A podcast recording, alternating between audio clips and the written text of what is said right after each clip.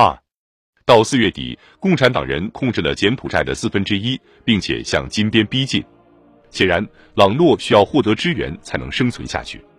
如果共产党人最终把他推翻了，南越将不但从北面，而且从西面受到威胁。这种局势一旦出现，势必危害我们的撤军计划，并实际上使共产党人在最后一批美军撤离之后，可以放心大胆的攻击南越。援助朗诺的问题，已在四月二十二日国家安全委员会的会议上讨论。那天早晨，我很早就醒来，口述了一份给基辛格的备忘录。假如我在我们今天会议上的想法同我此刻四月二十二日凌晨五时的想法一样，我觉得我们需要在柬埔寨采取大胆的行动。以表示我们是同朗诺站在一起的。我并不认为它会存在下去，不过它或许有存在下去的机会。反正我必须采取某种象征性的行动来帮助他求得生存。这次我们可真的输了，因为我们上当了。相信我们如果进行援助，就会破坏他的中立，从而给北越人以干涉的借口。我们一而再、再而三地没有接受这样一个教训：共产党人从来不需要进行干涉的借口。一九五六年在匈牙利，他们并不需要借口。那时国务院的专业人员提出了同样的论点，并获得杜勒斯的赞同，因为他那时累了，并且又是在竞选的期间。他们在捷克斯洛伐克也并不需要借口。那时国务院的人员曾提出了同样的论点。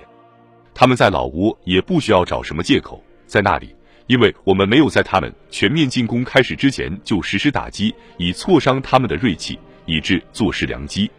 他们在柬埔寨也是一样，在这方面，我们完全采取了袖手旁观的态度，只是向参议院声明，我们的大使馆里只有国务院七个笨蛋组成的代表团，并且不打算提供任何种类的援助，因为我们担心，如果提供援助，那就会刺激他们进行干涉。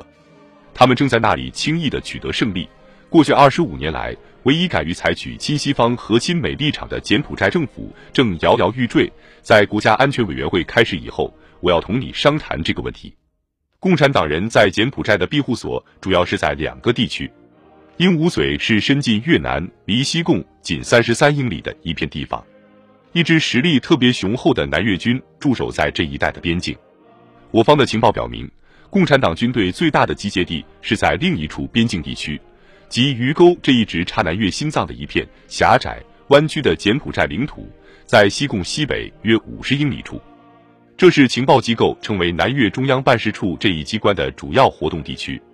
南越中央办事处是共产党人的流动指挥所，统辖军事司令部、供应、食品和医疗等机构。因此，鱼沟是隐蔽在各庇护所里的共产党部队的中枢，防御一定十分坚固。最初的情报认为，这一地区牢固的防御工事以及共产党集结的重兵，可能给我们第一个星期的作战造成十分严重的伤亡。我开始考虑让南越军队进攻鹦鹉嘴，然后派一支由美军和南越军组成的混合部队进攻鱼钩，给予南越人一次独立作战的机会，将极大的鼓舞他们的士气，并用事实证明越南化的成功。此外，这将为更加重要和更加困难的鱼钩作战提供良好的牵制性掩护。我毫不怀疑，突入柬埔寨这一决定将使国内的舆论为之哗然。我知道我的主要对外政策顾问对扩大战争的问题有很大的意见分歧，我也意识到这个问题可能给我个人和我的政策带来政治灾难。四月二十六日星期天晚上，我做出了决定，我们要全力以赴。南越军将进攻鹦鹉嘴，南越军和美军的联合部队将进攻鱼沟。星期一上午，我同罗杰斯、莱尔德和基辛格一起开会，会议的气氛紧张。因为尽管罗杰斯和莱尔德至此已放弃说服我不要在柬埔寨采取行动的希望，他们仍然认为他们可以说服我不要投入美国部队。罗杰斯说，那样做将使我们付出巨大伤亡的代价，而没有什么收获。我根本不相信那是一种削弱敌人战斗力的打击。莱尔德说，我并不反对搜索南越中央办事处，但我不赞成采取的那种办法。看来使他更为不愉快的是。我们在决策过程中显然冷落了五角大楼。他还暗示艾布拉姆斯将军不一定会同意对南越中央办事处采取的作战行动。不过，当基辛格反驳他时，他缩了回去。虽然如此，我还是在会后立即通过秘密途径拍了一份电报给艾布拉姆斯，命令他把他自己的原原本本的真实想法告诉我。埃布拉姆斯和美国大使埃尔斯沃斯邦克的联名答复表明，他们给予充分的支持。他们在具体谈到进攻鱼钩时写道：“我们一致认为，对这一地区的进攻会使敌人感到最大的不安，因为他们迄今为止认为他们的庇护所是可以避免地面攻击的。”埃布拉姆斯在另一段加上了他个人的看法：“我个人认为，攻入柬埔寨境内敌人的庇护所是此时应当采取的军事行动，因为无论从我国武装部队的安全，或从推进越南化计划的角度来看。”那些进攻都有助于我们在南越的使命。那天晚上，我独自坐下来，对那个决定做了一次最后的审核。那时要取消行动计划还不晚，第二天早晨才执行对鹦鹉嘴的进攻，而对鱼钩的进攻则要在两天以后。我拿起一本便笺簿，开始列出两场作战的利害得失清单，所包含的风险和危险无疑是巨大的。战场上并没有绝对的胜利把握。国内肯定要掀起轩然大波，然而同样毫无疑问的是，柬埔寨境内庇护所的继续存在势必威胁滞留在南越的美军的安全，并且只要我们一撤走，共产党几乎肯定要发动进攻。翌日凌晨，我把我的笔记交给基辛格看，他眨了眨眼睛，随手从他携带的文件夹中拿出了一张纸条，递给了我，纸上开裂的项目同我开裂的几乎相同。总统先生，我做了同样一件事。他说：“看来我们能够从不同的角度做出同样充分的论证。”我说：“就我本人而言，向共产党人显示我们决心保护我们自己和我们盟国这一简单的事实，具有十分重大的意义。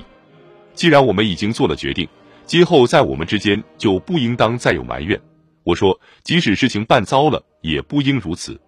特别是如果整个事情办糟了，就更不应如此。”四月二十九日星期三，南越通过广播宣布了鹦鹉嘴的作战行动。参议院主要的各派议员在几分钟之内就站到了电视摄影机前，要求我拒绝对阮文绍发动的进攻承担责任，并且不派任何美军投入柬埔寨。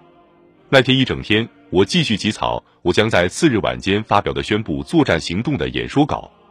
我请罗斯代我打电话给朱莉，我不愿使他感到不安，但是在我发表演说以后。各大学学生真有可能会大发脾气，我说，因此，凡你打个招呼，就说我要他和戴维离开学校到我们这里来。那天夜晚我难以入睡，在床上翻来覆去折腾了约莫一个小时以后，我起床到林肯起居室坐到凌晨五时半。上午九时，我走进我在行政办公大楼的办公室，阅读打字讲稿的开头几页。那天下午，我请霍尔德曼和基辛格过来。以便向他们朗读我要发表的公告，我请基辛格把要点告诉乔治·米尼，因为我知道工人的支持是至关重要的。不久，他汇报说，米尼全心全意的支持我的决定。基辛格却没有在他的国家安全委员会工作人员当中获得这么大的成功。他的三名高级助手决定辞职以示抗议。